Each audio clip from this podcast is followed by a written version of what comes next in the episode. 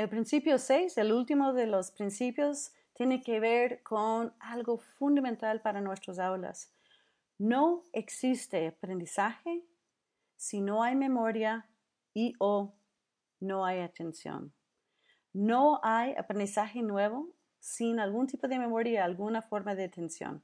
La mayor parte del aprendizaje escolar requiere de sistemas de memoria de corto plazo, de memoria de trabajo, memoria de largo plazo, que todos funcionen súper bien. Y de varios sistemas de atención, de orientación y la atención de funciones ejecutivas, la decisión. Yo voy a tomar la decisión de enfocar en algo, aunque algo más me atrae la atención. El problema es que muchas veces nosotros no estamos conscientes de la atención que estamos o no estamos prestando.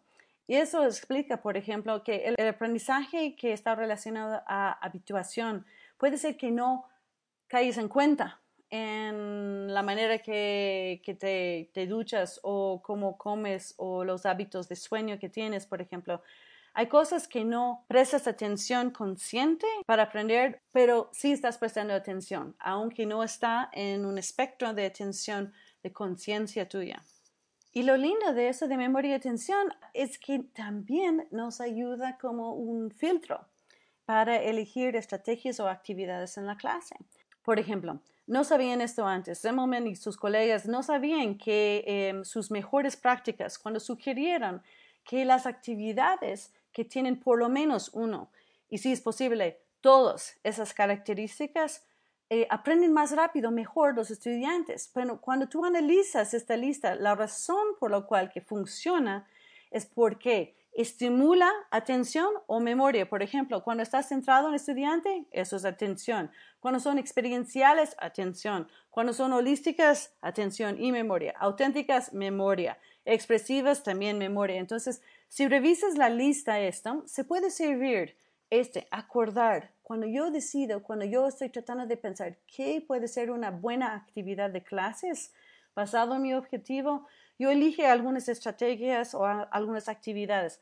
Puedes utilizar este filtro como una buena manera de elegir las actividades. Si no es colaborativa, democrática, cognitiva, desarrollo constructivista, si no es ninguno de esos, no lo hagas.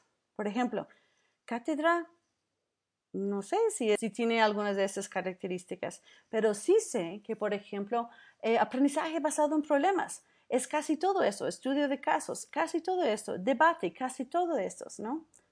Es por eso, cuando los laboratorios neurocientíficos nos confirman la importancia de memoria en aprendizaje y nos confirman la importancia de los distintos tipos de atención en el aula, nosotros como docentes, muchos de nosotros sabemos eso por instinto, pero hay que ser súper consciente de usar esa información para enseñar mejor.